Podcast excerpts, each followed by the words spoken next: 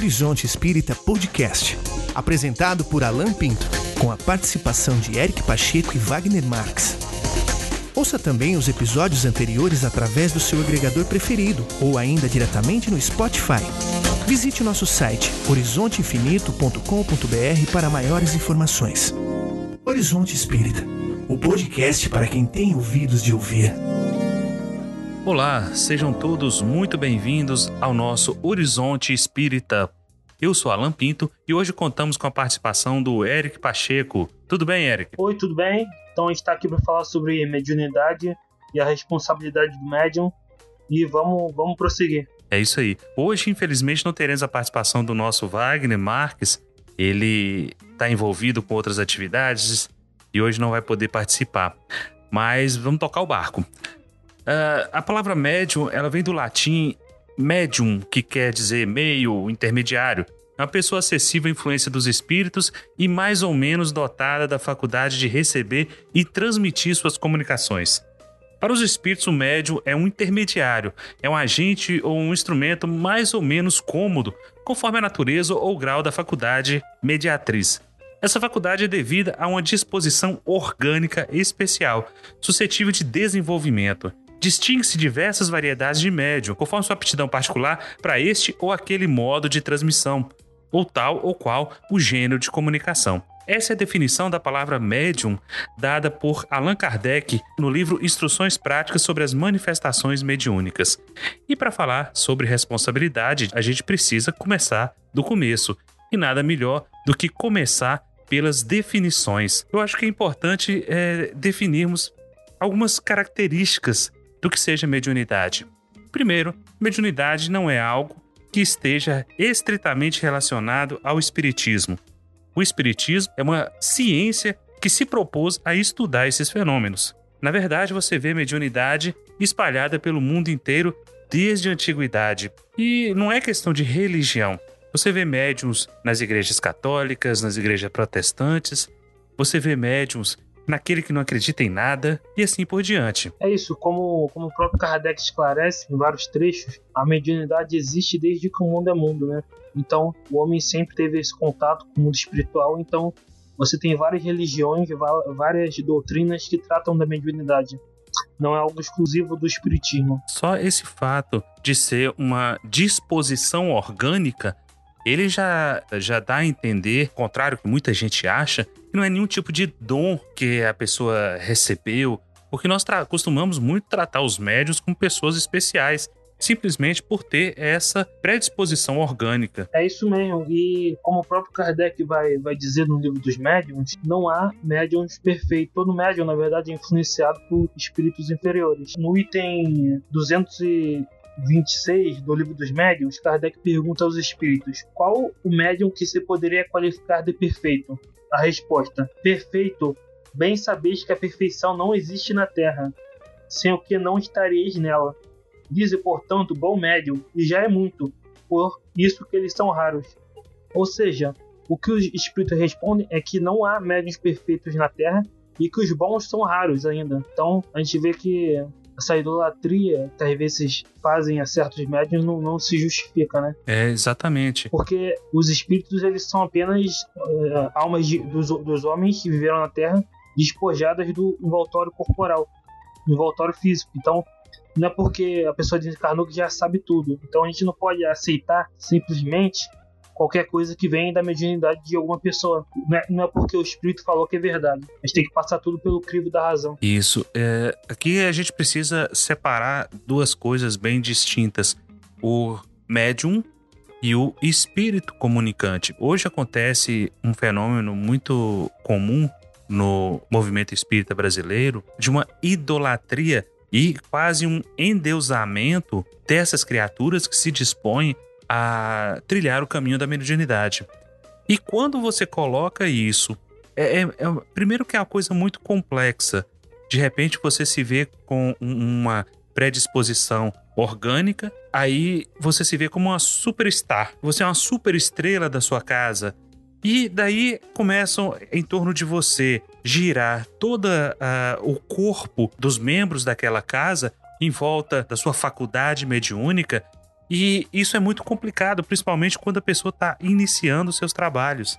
Eu tive uma experiência de acompanhar um médium iniciante em que nós começamos a anotar as faculdades mediúnicas e essa pessoa sem conseguir entender muito bem o que estava acontecendo e percebemos que é, vários tipos de mediunidade começaram a aparecer. A psicografia foi a primeira delas, a clarividência foi outra, a sensação de que ela estava com espíritos ao, ao, redor dela, dessa pessoa, e, e de repente, quando começamos a, a desenvolver, principalmente a parte da psicografia, as pessoas souberam disso e uma reunião de estudo que tinha lá três, quatro pessoas, de repente começaram a ter 10, 15. E veio gente de, de outras partes da cidade porque ficaram sabendo que havia um médium psicógrafo e queria receber notícias de parentes. E isso mexe com a pessoa, porque mediunidade ela é, pode ser simples, mas é muito difícil de você separar o que, que é seu e o que é do espírito. Isso é um fato que a maioria dos médiums eles começam a relatar. Eu não sei se isso é da minha cabeça ou isso é de uma outra mente que está vindo com esse pensamento principalmente a, mediunidade mais sutil, que é a, a intuitiva. E aí vem a pergunta depois disso tudo: será que todo mundo pode ser médium? Qualquer pessoa é médium? Porque Kardec usa a palavra médium em suas obras em dois sentidos. No sentido geral, de todos somos médios, pois em um grau ou outro nós percebemos a, o contato com os espíritos, e tem aquele que tem essa faculdade mais ostensiva, como se diz, sentem mais forte essa presença, consegue distinguir, esses são os médios ostensivos. E todos nós que temos a faculdade, porque ela é inerente à nossa estrutura orgânica, em algum momento das nossas vidas, nós sentimos a presença, quer por inspiração, quer por uma visão, quer por um, um, uma decisão que você toma e que salva a sua vida e que muda os rumos da sua história. Então, nesse sentido, nós podemos usar a palavra médium nessas duas situações. Quando nós falamos em médium dentro da doutrina espírita, é exatamente aquele que consegue tratar essas questões de uma maneira mais próxima, de uma maneira mais forte possível. O termo médium ele é usado em dois sentidos na obra de Kardec, né? No sentido geral, todos somos médiums, porque todo mundo recebe influência dos espíritos, recebe intuições da guarda, do espírito protetor e tal. Mas no sentido restrito, nem todos são, né? Porque no sentido restrito, a pessoa nasce aquela predisposição orgânica a ter uma faculdade mais ostensiva. Isso, isso inclusive, é, é algo que que torna essa faculdade mais próxima de, de todos, né? Não, não, é tão, não, é algo, não é algo fora do normal. Se a gente for pensar que todo mundo tem mediunidade em certo grau, mesmo que seja apenas por inspiração, é algo que não torna aquele ser humano fora do comum digamos assim. Não é um ser especial. Você tem algum tipo de faculdade mediúnica, Eric? Não, não tenho. Mas já chegou a experimentar alguma experiência nesse caso, nesse sentido? Não, não. Eu, eu já fiz desenvolvimento mediúnico, mas eu não, eu não cheguei a continuar. É engraçado você falar isso, né? Essa palavra aí de desenvolvimento mediúnico, porque criou-se uma moda no, no movimento espírita que mediunidade não se desenvolve, mediunidade se educa. E o próprio Kardec, aqui na definição que nós lemos inicialmente, ele fala que é uma disposição orgânica especial suscetível de desenvolvimento. Ele não fala em educação. E nós criamos essas coisas, nós vamos inventando. E, e geralmente isso parte de um guru. O que é o guru dentro do Espiritismo? O guru é aquela pessoa que é o expositor espírita, é o orador, é alguém que ostenta uma produção mediúnica muito constante, muito forte, e de repente essa pessoa começa a emitir opiniões e essas opiniões passam a ter força de lei, de forma que as pessoas passam a tratar ou pautar a sua vida, pautar as atividades da sua casa espírita, ou da forma como ela pratica o espiritismo, única e exclusivamente baseado em opiniões. O movimento espírita está cheio disso. E aos poucos nós vamos abandonando Kardec, aos poucos nós vamos abandonando o que é a ciência espírita para tratar de opiniões. O movimento espírita está recheado de opiniões de gurus, de médiums, de superstars da mediunidade. E isso nós estamos falando no âmbito nacional, nós estamos falando no âmbito regional e nós estamos falando no âmbito da própria casa espírita. Geralmente o médium ele acaba sendo cercado de pessoas, cercado de cuidados, e aí para cair no desvio de conduta é muito fácil, porque nós estamos lidando ainda com criaturas muito imperfeitas que nós somos. Ainda vão constar no nosso currículo vaidade, orgulho, presunção, uma ideia de exclusividade, uma ideia de eu sou um ser especial, eu sou um ser iluminado. E na verdade, nós precisamos entender que no próprio conceito da palavra médium, eu sou apenas um meio. Prova disso é que é, na obra de Kardec você não vê citado um único nome de médium. Aliás, na própria obra dele, ele teve muitos problemas com pessoas que queriam que citasse o nome dele. Aí você para e pensa: poxa, mas se o médio é um meio, por que é que eu vou citá-lo? Você já imaginou um grande escritor da literatura é, citando que esse livro foi escrito através do computador tal, ou esse livro foi escrito através da máquina de datilografar Remington, ou Olivetti, ou o que quer que seja? Não tem, porque isso não tem importância. A mesma coisa Kardec achava dos médiums, que eram instrumentos somente. E você não cita o instrumento que você usou para fazer aquilo. O que realmente vai fazer diferença é o conteúdo, jamais o instrumento pelo qual você utilizou para criar aquela obra. E isso fere muito a susceptibilidade das pessoas.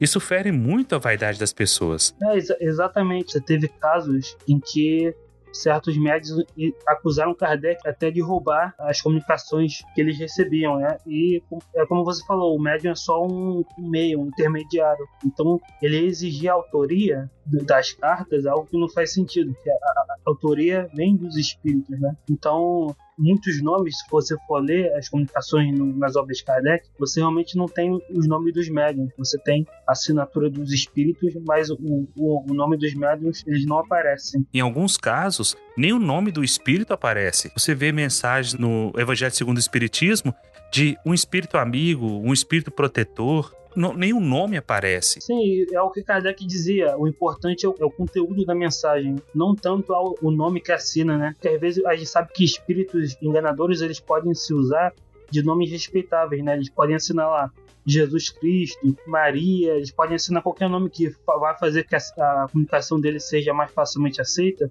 mas o importante mesmo é o conteúdo, não o nome tá ali assinado. O Alberto Almeida, acho que todos conhecem, ele conta um caso muito interessante a respeito disso, que um médium mostrou para ele uma psicografia que ele havia feito, ele leu e achou interessante, tinha uns termos bonitos, bem colocados e não tinha assinatura. E ele disse pro médium: "É engraçado, o espírito não assinou". Ele falou: "Mas você não está reconhecendo esse espírito?" Ele falou: "Não, ele não assinou. É Deus. Deus mandou a mensagem por mim." E aí você começa a pensar, poxa, mas se, se é assim, então tá bom.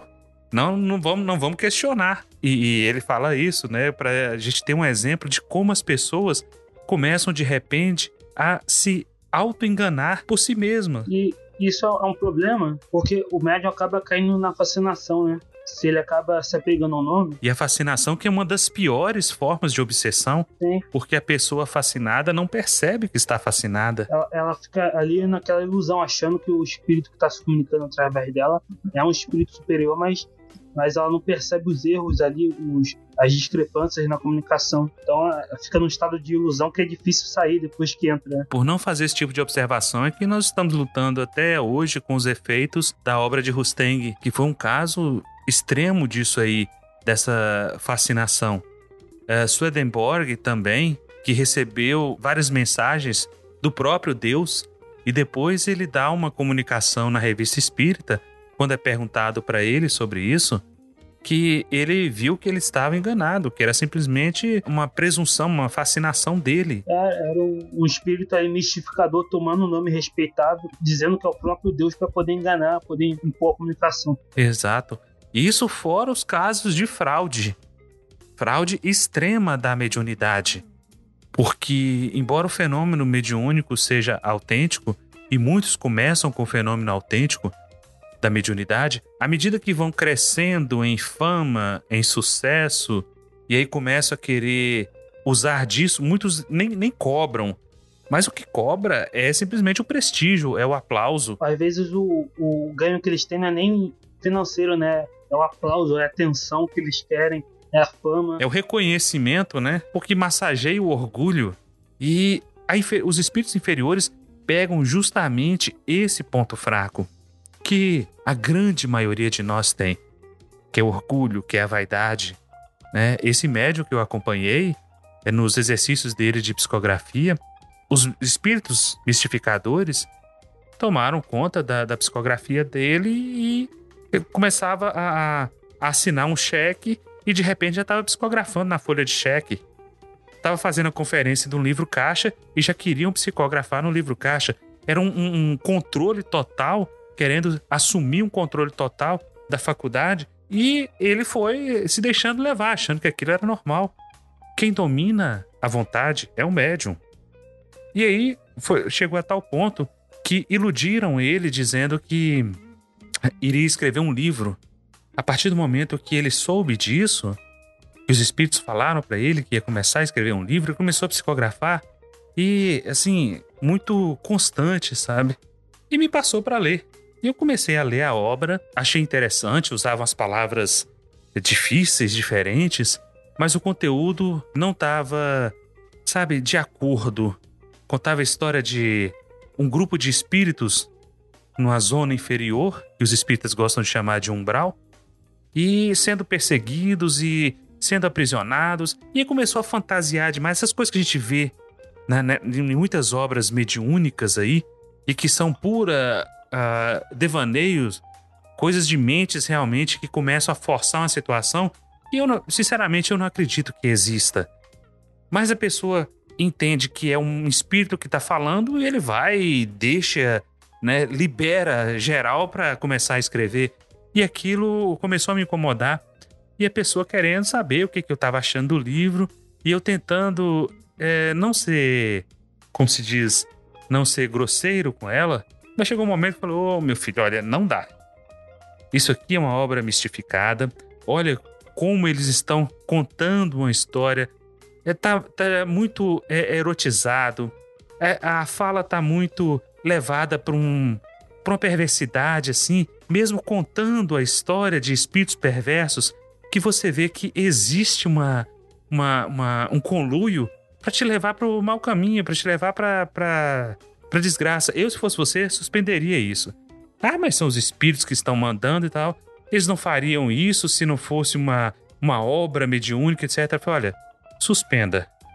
Porque se isso não não tá trazendo uma boa impressão, e eu senti isso, não tá trazendo, não não não tá instruindo, simplesmente está contando métodos de tortura de espíritos, então suspenda. E logo depois foi feito um atendimento e mediúnico, né, na, na mediúnica, e os espíritos, os mentores chegaram e falaram que realmente tinha começado bem. Mas aí, a partir do momento que a vaidade começou a tomar conta, os espíritos infelizes viram a brecha e assumiram o controle de tudo. E a pessoa deixa se levar por isso. Aí você fala: "Ah, mas mediunidade é uma coisa muito difícil". Eu já vi muito médium reclamando disso. Ah, para vocês que não têm mediunidade é fácil, mas pra gente é muito difícil. Por que, que é difícil? Porque a gente tem um aparelho e não lê o manual do aparelho. É um aparelho complexo, que é o, o seu corpo, que é a, a sua interação com o mundo extrafísico, e se você não lê o manual, que ele, ele tem aí suas mais de 400 páginas, que é o livro do, dos médiums, se você não lê o manual, como é que você vai saber operar algo tão complexo como as faculdades mediúnicas? É, não dá pra, não dá pra trabalhar com mediunidade sem o livro dos médiums, né? Não, sem, ter estu, sem ter lido e estudado com, com ele inteiro, né? É indispensável. E, e exatamente. E se você não conhece, como é que você vai governar isso? Pensa você num, num, num trem sem freio, desgovernado, passando por cima de tudo e de todos e achando que tá certo. E aí entra a fascinação. Quando você para e vai alertar a pessoa, ela acha que quem tá obsidiado é você, ela acha que quem tá errado é você, e de repente sai da casa, abre uma casa dele mesmo, ou nunca mais fala com você, e vai engrossando a fila daqueles dissidentes fascinados, iludidos e que vão trazendo, espalhando essa semente do mal para todo canto que eles vão. Né? Então, quando se fala no, no médium perfeito, é, o Espírito de Verdade responde: o médium perfeito é aquele que é menos enganado. Porque todos nós estamos sujeitos a ser enganados. E Kardec fala: se é necessário ter experiência para julgar os homens vivos, muito mais é necessária experiência para julgar os espíritos. Porque eles não passam da alma dos homens que viveram aqui. E você não tem, por exemplo, a, a opção de conhecer a expressão facial do espírito. Ele às vezes está falando um, em sua cabeça, né? Você está percebendo uma voz doce e ele está rindo de você. Como diz Raul Teixeira, e as sombras riem-se de nós. Porque o que eles fazem é justamente isso. Eles te cercam numa teia tão inteligente, tão densa, a ponto de você achar que as decisões são suas. Quando na verdade não são. Principalmente o médium, que é um para-raio, né? Que capta todo tipo de, de vibração e de interferência do mundo espiritual. É uma antena parabólica de captação. Exatamente. E uma das, das questões que é preciso esclarecer é que, às vezes, muitos médiums eles, eles com uma mediunidade realmente autêntica, só que depois eles perdem essa mediunidade, que isso, isso segundo o livro dos médiums, pode ocorrer. Momentaneamente, temporariamente, o médium pode perder a, mediunidade. E aí eles caem no charlatanismo, né? Isso é um, é um caso que já aconteceu com vários médiums. Eles caem na, no charlatanismo e eles continuam lucrando ou ganhando ou, ou atenção ou fama, mas eles continuam mesmo depois de ter perdido a mediunidade. Então, a mediunidade ela não pode ser tratada como algo que você faz pensando em obter alguma coisa em troca, seja uh, recompensa material ou afetiva, a mediunidade tem que ser caritativa, ou seja, você tem que fazer sem esperar nada em troca, nem sem esperar nenhuma, nenhuma, nenhuma compensa por aquilo. Dá de graça o que de graça recebestes, né? É, exatamente.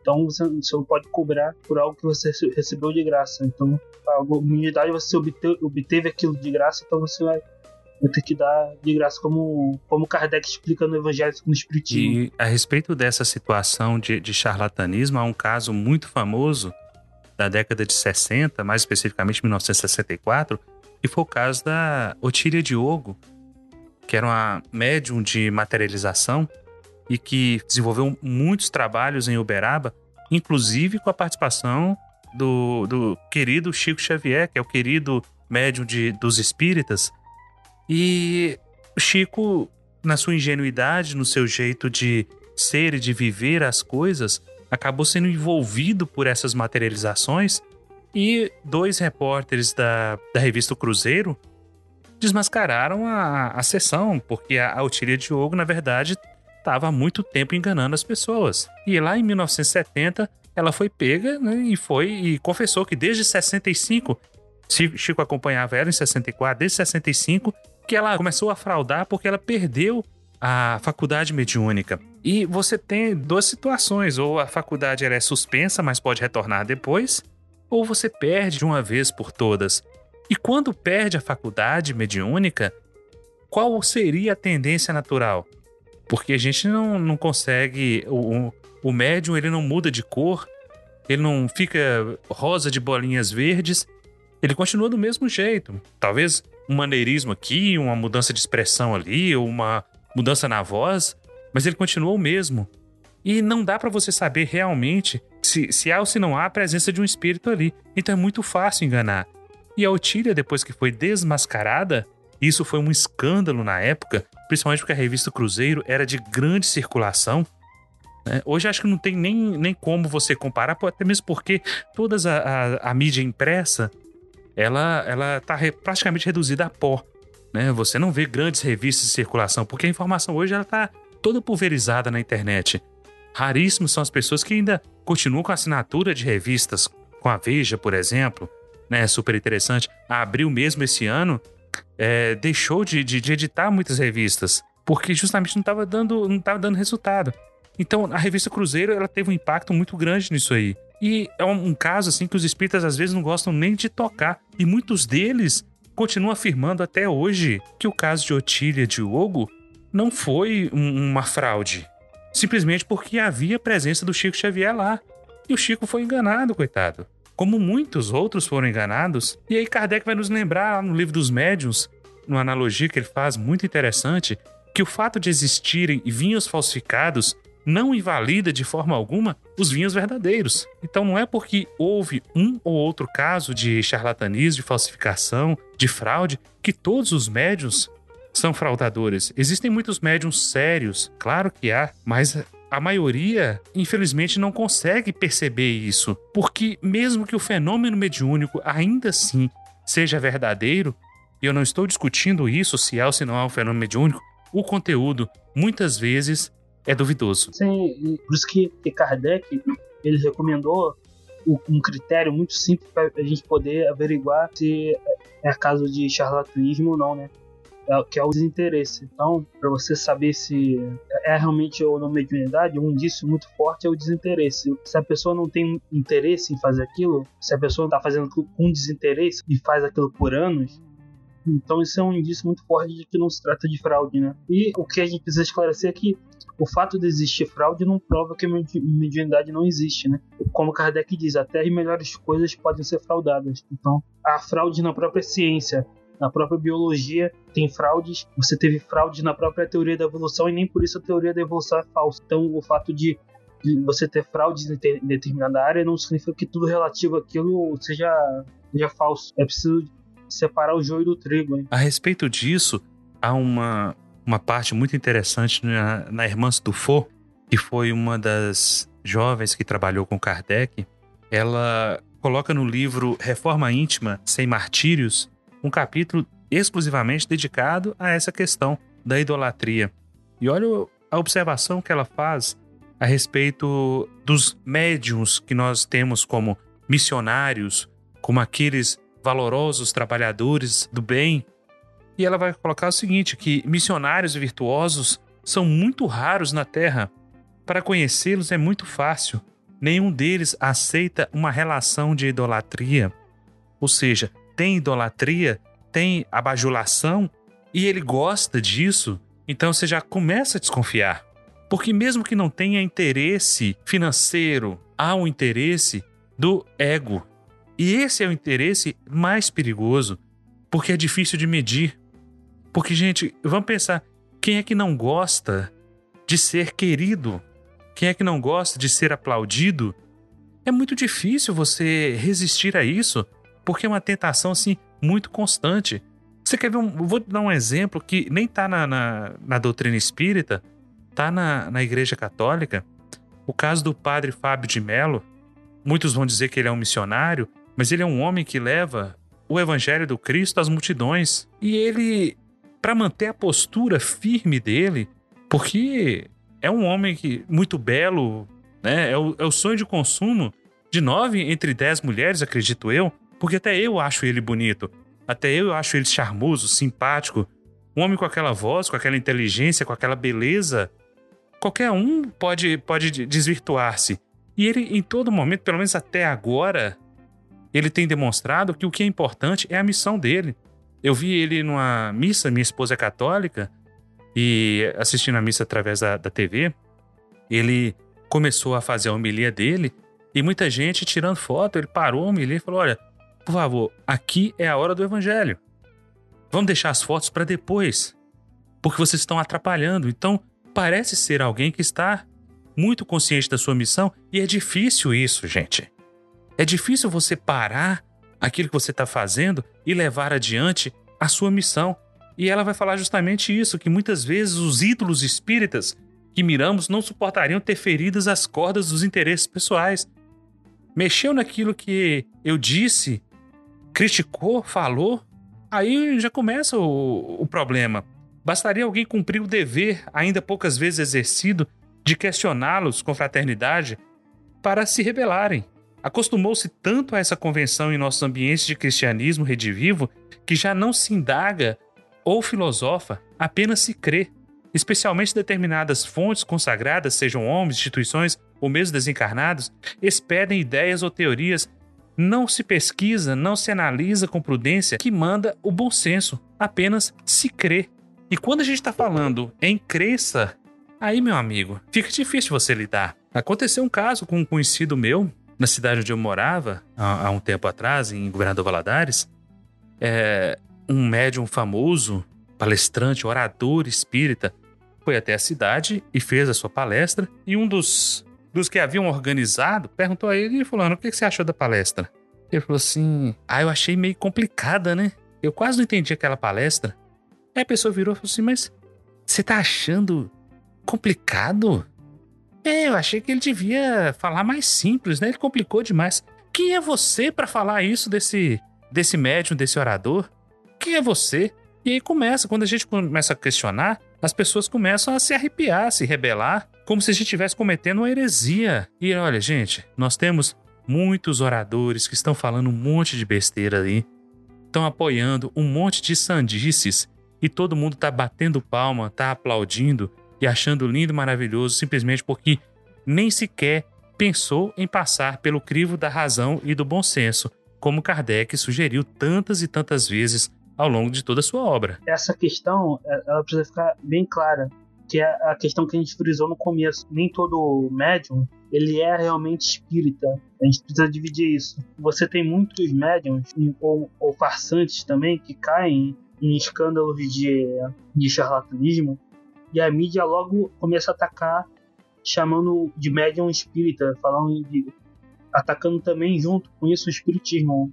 A mídia em nenhum momento separa as duas coisas, o espiritismo e a, a mediunidade, né? Porque a mediunidade ela não é exclusiva do espiritismo, existe desde que mundo é mundo, né? Então, para os espíritas realmente eles têm que analisar, em primeiro lugar, se aquele médium realmente é um médium autêntico, se é realmente um médium, né? Mesmo que seja um espírito se comunicando através do médium, não quer dizer que tudo que o espírito está falando é verdade.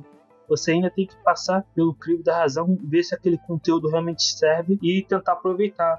Por exemplo, Kardec ele recebia diversas comunicações. Tem um texto de Kardec onde ele diz que recebia mais de 3 mil comunicações, né? E dessas 3 mil comunicações, você tinha uma, uma moralidade perfeita. Mas apenas 100 dessas 3 mil tinham um conteúdo impecável. E apenas, em apenas 300 mereciam publicação, né? Então você vê, ele tinha, ele tinha um rigor realmente bastante científico. E hoje em dia, o, o, o mercado editorial espírita, ele pensa mais, muito mais no, na questão do lucro, né? Então, você tem que vender livro, você produz muito livro, livro em massa, né? Livros que às vezes repetem, repetem a mesma coisa e não dizem nada. Livros de, de autoajuda. É, e olha para você ver, de mais de 3 mil comunicações recebidas, se tem 300 que podem ser publicadas, então nós estamos falando de algo em torno aí de menos de 10%. Pensa se isso acontecesse no movimento espírita brasileiro, porque hoje a produção literária é justamente isso escreveu, publica-se. E assim vai inundando o mercado porque isso dá dinheiro. E, e, você acaba vendo que é sempre mais do mesmo. De uma maneira diferente, uma colocação aqui, outra ali. Mas se você espremer, espremer mesmo, é, é, é arroz de festa. Não tem nenhuma diferença de uma coisa para outra. Sabe por quê? Porque tudo vai remeter sempre ao Evangelho do Cristo, sempre à moral cristã. Primeiro, porque se contrariar, já deve falar do lixo. Se vai contra o amor ao próximo, se vai contra o perdão, se vai contra a paciência, a resignação, que são princípios cristãos, então já não, não nos serve. E depois vem explicações e vem elucubrações e viagens e devaneios, variações sobre o mesmo tema, e de repente a gente está cercado de um monte de opiniões como se fossem leis absolutas. Porque os espíritos têm o direito de emitir a opinião que quiserem, os médios também, os oradores também, nós é que temos que passar pelo filtro. E esse problema da idolatria, ele não é, eu diria, nem um problema do médium, é um problema nosso. Nós é que fizemos isso. Nós é que colocamos eles, muitas vezes, num patamar que eles não estão preparados para isso. O que é difícil, gente. É difícil você mexer com a cabeça, com o brilho das pessoas. A fama, as luzes, as selfies, a exposição maciça, midiática, ela é muito grande e ela é muito fascinante. Então todo mundo sempre corre atrás disso, mesmo que não esteja a intenção inicial. Aí aflora. É o que aconteceu com o Chico Xavier. A partir da exposição que ele teve no programa Pinga Fogo, a produção literária de Chico, tudo que ele dizia, passa a valer como lei. lei absoluta entre os espíritas. Eu fui criado ouvindo os causos de Chico Xavier e achando que aquilo era a verdade mais simples e pura e absoluta de tudo. Quando você começa a perceber que nem tudo é assim como se pinta, como se passa, você começa a desconfiar e você só não se decepciona, você só não sai do meio espírita porque Kardec deixou uma base muito forte, muito firme. E é com essa base que eu enfrento todos os meus dias essas dúvidas, esse processo de desconstrução do que nós tornamos a doutrina espírita. Nós tornamos a doutrina espírita uma religião cheia de gurus, cheia de emissores de, de opinião, cheio de ditadores de regra, de pessoas que têm os seus problemas individuais, têm os seus preconceitos, as suas idiosincrasias e de repente elas começam a mandar na sua vida. Como você deve proceder nesse ou nesse caso, cria termos que são totalmente fora do contexto da doutrina espírita preconizada por Kardec e viram uma salada, viram uma mistura, uma bagunça. É o que acontece com o movimento espírita hoje, ninguém se entende. É, cada, um, cada um se baseia num livro cada um fala uma coisa, ninguém olha para o que Kardec dizia e vira uma, e vira uma bagunça, né? Tu vai em 100 casas eles ensinam 100 coisas diferentes, porque cada um se baseia no médium preferido deles e que ninguém quer se basear em Kardec, né? Então vira realmente é, muito diferente do que Kardec é, realmente queria, né? Você hoje você tem o movimento espírita, ele é um movimento cismático, né? Você tem vários cismas, um não concorda com o outro, um, um segue o Divaldo, outro, outro segue o outro médium, um segue o Chico e Kardec, ou... aí você tem é, realmente um movimento cismático, um movimento todo dividido. Fragmentado, né? É, fragmentado, não? você tem uma, vira uma coisa inconsistente, né? Aí é muito difícil o espiritismo ser, ser levado a sério como ciência, como, como qualquer coisa é, com esse com o movimento espírita nesse, nesse estado. E aí vem os problemas, vem as quedas, principalmente porque esses médios passivos de erro, à medida que vão crescendo, vão adquirindo poderes, superpoderes, começam a emanar o, o, as suas regras, ditar como tem que ser ou como tem que deixar de ser, começa a ter os seus seguidores, porque acabam virando semideuses. E de repente começa a aparecer as falhas, as evidências dos erros. É o que está acontecendo essa semana com o caso João de Deus. Parece que esse ano de 2018 é o ano da queda das máscaras. Uh, o caso mais expressivo que a mídia tá, tá dizendo, o médium João de Deus. E outros colocam o médium espírita.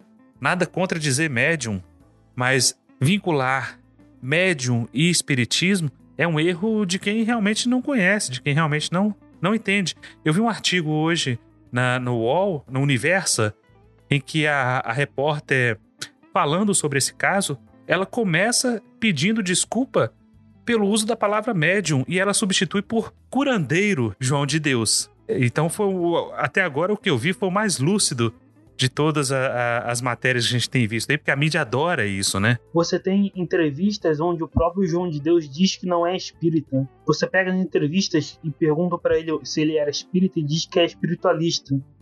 Então você tem entrevistas não é ninguém que está falando que ele não é espírita. Ele mesmo não se define como espírita. Então, como é que você vai usar o termo espírita? O centro espiritualista dele nem estuda as obras de Kardec, não tem nada a ver. Como é que querem usar o termo espírita? Então, é complicado realmente. É, e, e você vê nas imagens, né, que, das reportagens que volta e meia você vê nas revistas. A própria Globo, em 2015, passou um profissão repórter só falando sobre ele. Há documentários sobre o João de Deus.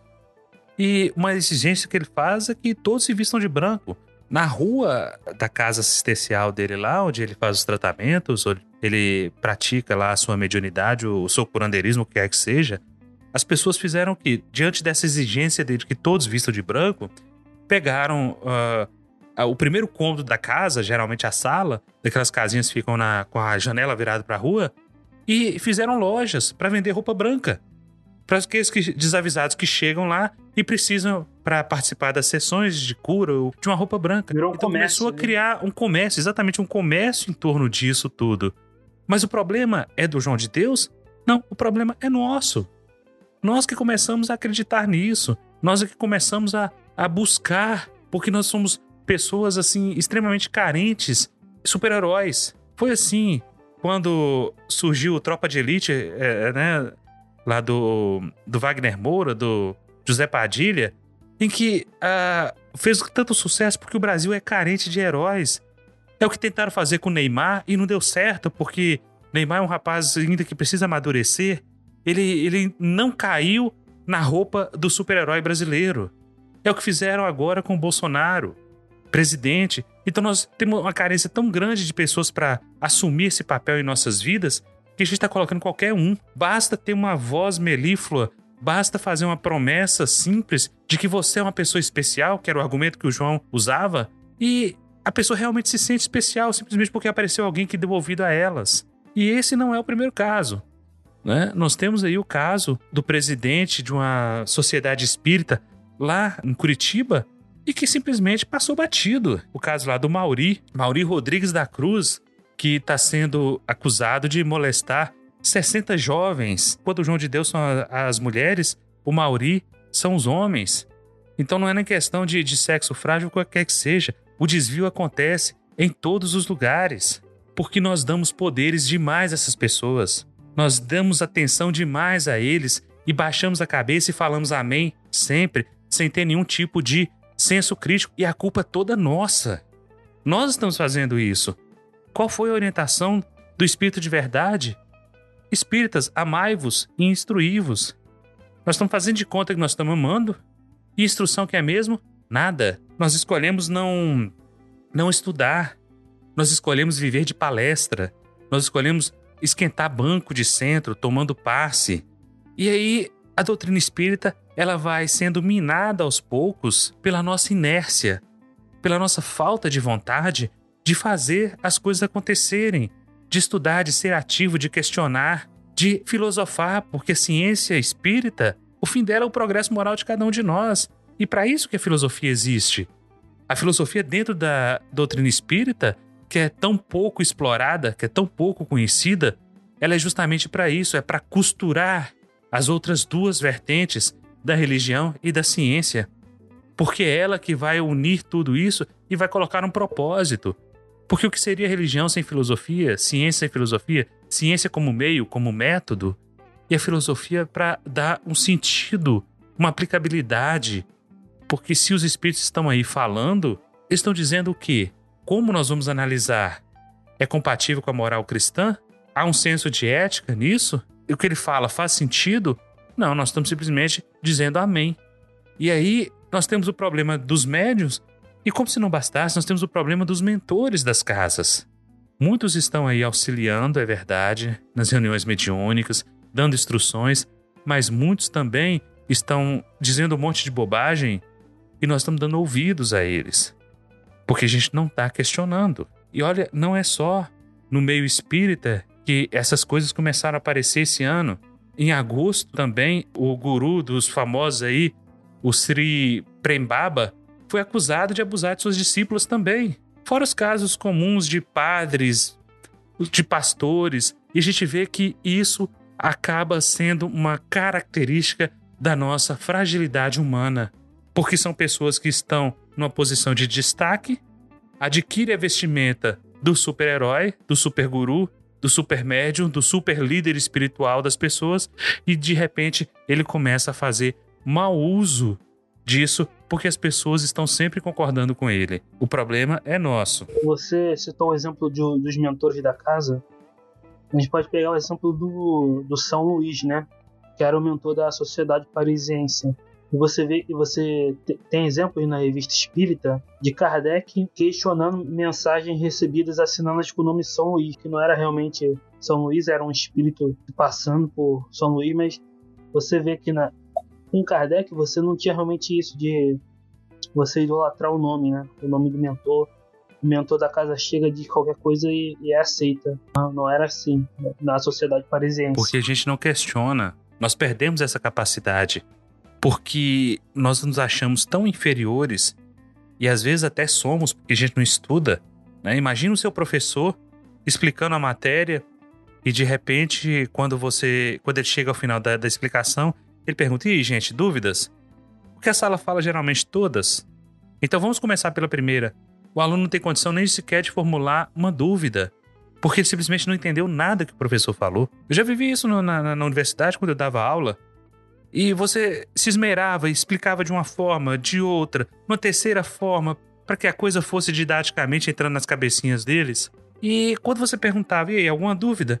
Eles não conseguiam formular dúvida. E aí, quando você não tem um senso crítico, quando você não tem bagagem, porque você não conhece o que é a, a, a realidade, o que são os preceitos da sua própria ciência, da sua própria é, doutrina filosófica, para perguntar, mas vem cá, irmão, isso aí eu acho meio estranho, isso está propondo. Porque Kardec fala assim, assim, assado. Você acha que isso faz sentido? É usar da inteligência que Deus nos deu justamente para extrair o que essas criaturas têm de melhor. O Alamar Regis conta um caso assim, o, o saudoso Alamar Regis.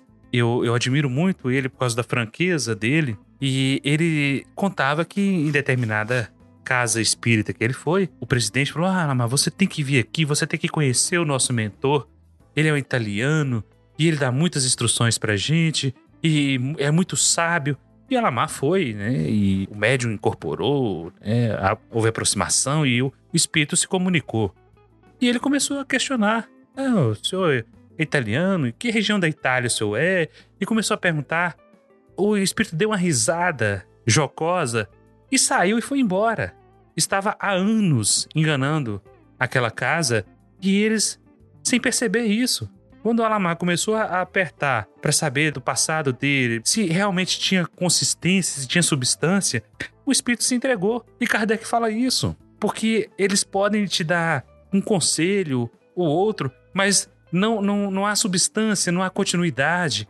Porque, segundo a escala espírita, está recheado de, de levianos, de pseudo-sábios. E como ele tem um olho só e nós somos todos cegos guiando cegos, ele acaba se destacando, porque ninguém se propõe a questionar. Ninguém se propõe a perguntar a verdade. E o que é mais triste, muita gente tem dúvidas sobre o que o mentor fala, mas não tem coragem de perguntar. Isso é um comportamento que a gente começa a ver nesses casos aí dos apoiadores, por exemplo, do médium João de Deus. Muitas vezes a pessoa era coagida a não falar nada, porque se ela falasse, ela iria perturbar o trabalho dele. E aí as pessoas vão sendo oprimidas nessa teia de mentiras e a perseguição dele continua. E não só dele, como de outros, porque quando você passa a ler os comentários das matérias, você vê que isso é muito comum com próprios dirigentes de centro espírita que começam a confundir as coisas, que começam a adotar os seus próprios conceitos muito afastados da codificação, por sinal, e nós vamos aceitando isso. Foi o dirigente que disse, foi o dono do centro que falou que tem que ser assim. E como a gente não estuda, a gente simplesmente segue, faz um movimento de manada, porque todos estão fazendo a mesma coisa. E aí vamos nos perdendo, vamos perdendo a essência. E aí o número de pessoas que abandonam a casa espírita começa a crescer, porque de repente elas se sentem enganadas, elas se sentem prejudicadas e precisam denunciar, precisam falar, se você está aí, caro ouvinte, passando por uma situação dessa, saiba que você tem a nossa solidariedade, é o nosso dever nos solidarizar com vocês. É um absurdo o que as pessoas têm falado a respeito desses casos, culpando a vítima. A primeira coisa que aparece é culpar a vítima. Quantos e quantos comentários a gente vê aí? Por que é que não denunciou isso quando aconteceu? Porque ninguém se coloca no lugar do outro. Porque é muito fácil você está aí no conforto do seu lar, na sua segurança de homem ou de pessoa bem definida, e de repente você não se coloca no lugar de uma mulher frágil que está ali doente, procurando auxílio, está passando por um problema, por uma enfermidade e se entrega a uma criatura dessas simplesmente porque foi colocado para ela que ele era o último recurso dela aqui na Terra e ele se sente assim, ele faz questão que, que isso seja mantido, de que isso seja é, é, sustentado, de que ele é o último recurso, é a última fronteira, a última esperança. Eram pessoas desesperadas ali, né? E que estavam ali no meio, da, no meio da, daquilo, no meio da, daquelas pessoas que acreditavam. E se na, naquilo, naquele momento elas denunciassem, elas poderiam ser achincalhadas por todo mundo ali, né? Porque realmente acontece isso. Ter tem um grupo de, de, seguidores que não vai escutar o que a, o que a vítima vai estar tá falando, vai, acreditar somente no, no, no, no suposto médium. Esse caso do Mauri Rodrigues da Cruz, lá de Curitiba, foi isso.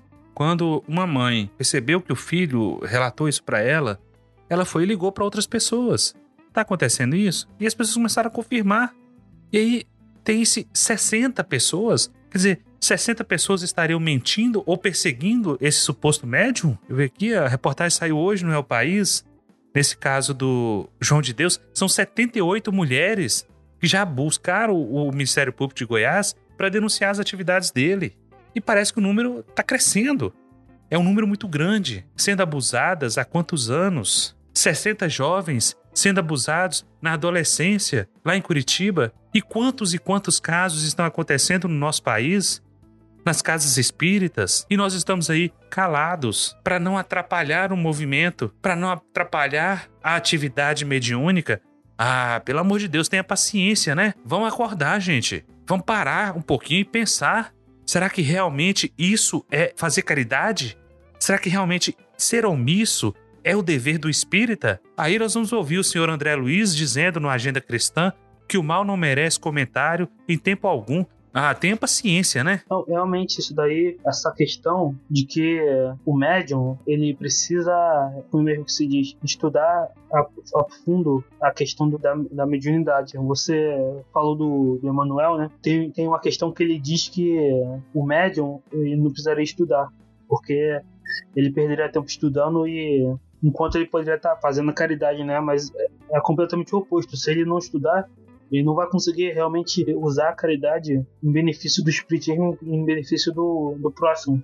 Então é o estudo é, é essencial tanto para os espíritas lidarem com, com a mediunidade tanto para o próprio médium lidar com a própria mediunidade dele. Senão que você cai ou em charlatões ou em espíritos mistificadores. Você cai, acaba caindo na, na fascinação. E o próprio Jesus nos orienta: conhecereis a verdade e a verdade vos libertará.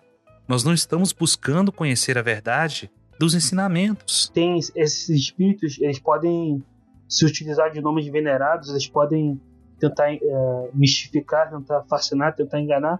Mas se você apertar eles, se você espremer eles contra, contra a parede, digamos assim, você sempre consegue perceber lá no fundo que é o, sempre há algo no, no pensamento dele que não é compatível com de evolução que é atribuído a ele, né? Se você realmente passar tudo que, que você recebe dos espíritos pelo crivo da razão, você consegue averiguar se aquilo que está vindo ali vem realmente de um espírito da segunda ordem ou de um espírito pseudo-sábio então, uma coisa que é importante recomendar é o estudo da escala espírita. A escala espírita é essencial para poder analisar as comunicações, para você poder enquadrar em que classe, em que ordem o espírito comunicante ali que está se apresentando está, né? E essa ordem nós não conseguimos identificar simplesmente porque a gente é incapaz, pela nossa incompetência. Porque se é um espírito superior, como muitas vezes os mentores dizem ser, porque não basta falar bonito, ter um vocabulário expressivo,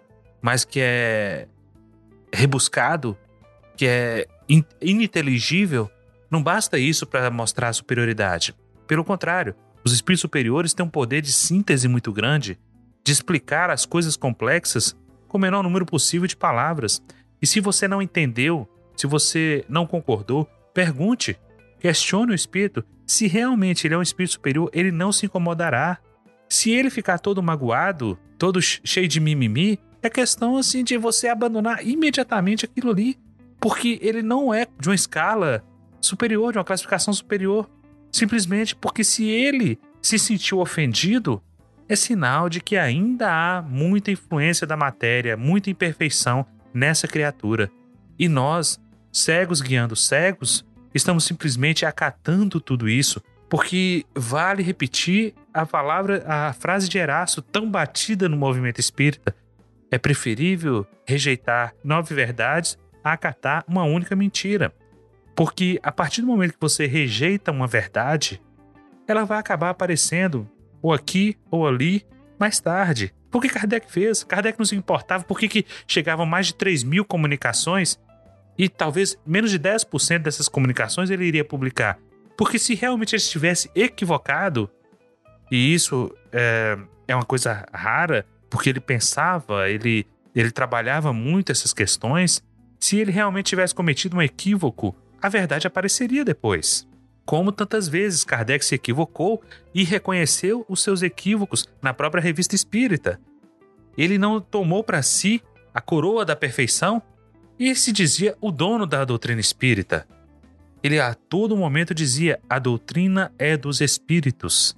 Ele sempre fez questão disso. Aliás, ele tinha horror à ideia de ser reconhecido como alguém que criou uma religião, coisa que o espiritismo não é, pelo menos na sua acepção. Exatamente, ele, nunca dizia que era a doutrina de Kardec, ele dizia a doutrina dos espíritos. Ele se, coloca, ele se colocava sempre numa posição de, de submissão até e ele falava até menos do que ele realmente fazia. Então ele, ele, ele, tinha uma humildade bem considerável que ele às vezes se, se, desconsiderava, mesmo ele tendo feito praticamente quase tudo no plano dos encarnados, né? No plano dos encarnados foi ele que, que, que fez praticamente o trabalho todo, ele sempre dava os, os créditos aos, aos espíritos. Até mesmo porque ele não se importava com isso, porque ele tinha muito, muito firme o propósito da missão dele aqui na Terra, da revelação que os espíritos tinham para fazer acerca da, do ensino moral do Cristo. Daí ele dizer que o Espiritismo seria o consolador prometido. Lá na parte do Evangelho segundo o Espiritismo, o advento do Espírito de verdade ele esclarece isso muito bem. Nós simplesmente estamos desviando o nosso caminho quando nós outorgamos a essas criaturas que são tão imperfeitas quanto nós a capa dos santos, o São Chico Xavier, o São Divaldo Franco, o São João de Deus e por aí vai. O erro está em nós. Essas criaturas estão sendo alimentadas com a vaidade que nós estamos aplaudindo. Nós também temos a nossa responsabilidade na hora de baixar a bolinha desse pessoal, de colocá-los mais centrados. Olha, toma cuidado. É isso mesmo que você está escrevendo aqui? É isso mesmo que você está agindo dessa forma? Você acha que isso é de acordo com o que prega Jesus, que prega o cristianismo, a moral cristã? os postulados da ciência espírita, tome cuidado, pode ser um espírito mistificador, mas a gente não faz isso, porque a gente acata tudo, infelizmente. Considerações finais sobre esse assunto, Érico? Então é isso, é, a gente tem que realmente frisar nesse ponto que nem todo médium realmente ele é espírita, que a mediunidade é uma lei natural, né? Então existe desde que o mundo é mundo, né? E a gente precisa realmente uh, examinar, ter senso crítico e passar tudo que realmente vem dos espíritos pelo crivo da razão. Kardec sempre disse que todos os espíritos realmente superiores eles recomendam sempre o exame. Então, se um espírito chega e inibe o exame, você já pode desconfiar, né? Porque realmente o espírito que ele é realmente superior, ele não, ele não vai se sentir ofendido porque você está criticando certos, certos pontos aqui ou ali. Então a gente precisa ter é, análise racional e sempre senso crítico. É isso. Isso aí. E não tenhamos medo, meus amigos, de perguntar, de questionar. Olha, eu não entendi isso. Pergunte. A gente acha que não perguntar é sinal de que a gente vai dar má nota, que a gente vai dar uma de desentendido, de, de burro, ou quer que seja, de ignorante. Não tenha medo. Pergunte, porque o que move o mundo são as perguntas. Aquele que não pergunta leva a dúvida para casa e aí vai perpetuando a mediocridade vai perpetuando o erro, o engano, simplesmente porque não pergunta, não questiona. Então vamos questionar os médiums, os ídolos, os gurus, aquele que está próximo da gente. Não é porque ele estudou um pouquinho mais. Aliás, Kardec coloca isso muito bem no livro Viagens Espíritas. O Espiritismo é o único lugar em que o operário pode estar sentado lado a lado do dono da indústria porque estão todos envolvidos no espírito de aprender. Todos somos aprendizes. A partir do momento que nós perdemos essa condição de aprendiz, nós damos margem a essas fascinações, a esses equívocos, a, essas, a esses desvios, verdadeiros desvios de comportamento, indo para o lado da sexualidade, indo para o lado da drogadição, da viciação perigosa. E nós temos responsabilidade nisso a partir do momento que nós somos coniventes e omissos.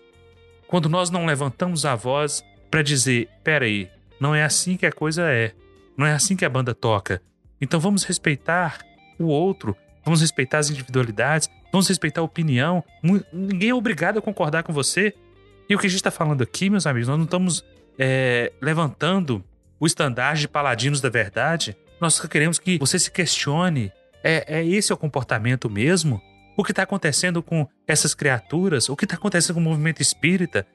Que de repente nós começamos a colocar ídolos que têm pés de barros, que têm suas fraquezas. Vamos aprender a questionar também, vamos aprender a, a analisar com o senso crítico. Não é porque está editado pela FEB que realmente é uma verdade absoluta inquestionável. Não existem verdades absolutas inquestionáveis. Hoje se acredita numa coisa, amanhã é outra coisa. A ciência está evoluindo a todo instante. Olha o que aconteceu com tantas e tantas descobertas que vêm justamente é, derrubar teses anteriores. Isso faz parte do dia a dia da ciência, por que não fazer parte do dia a dia do Espiritismo, que também é uma ciência? Essa é a reflexão que eu gostaria de deixar com todos vocês que pensassem muito bem a respeito e antes de julgar, antes de tacar pedra nos desvios dos outros, façamos uma prece, façamos uma, uma, um posicionamento caridoso de buscar entender essas criaturas, não sendo conivente, não sendo passivo a ponto de deixar as coisas acontecerem sem nos responsabilizar, sem chamar para a gente a responsabilidade e a denunciar. Estamos solidários com as vítimas e vamos denunciar toda e qualquer inconsistência que não caiu bem, se provoca um certo desconforto em você, se você tem vergonha de falar alguma coisa que acontece na sua casa, já é um mau sinal. Então, fiquemos alertas a isso. Que esses casos que aconteceram esse ano, em todos os lugares, sirvam de lição para que nós possamos reequilibrar, elevar o nosso pensamento e o nosso posicionamento como espíritas, como cidadãos, como pessoas de bem. Era isso que a gente tinha para falar. Eu espero que você tenha gostado, tenha apreciado esse nosso podcast.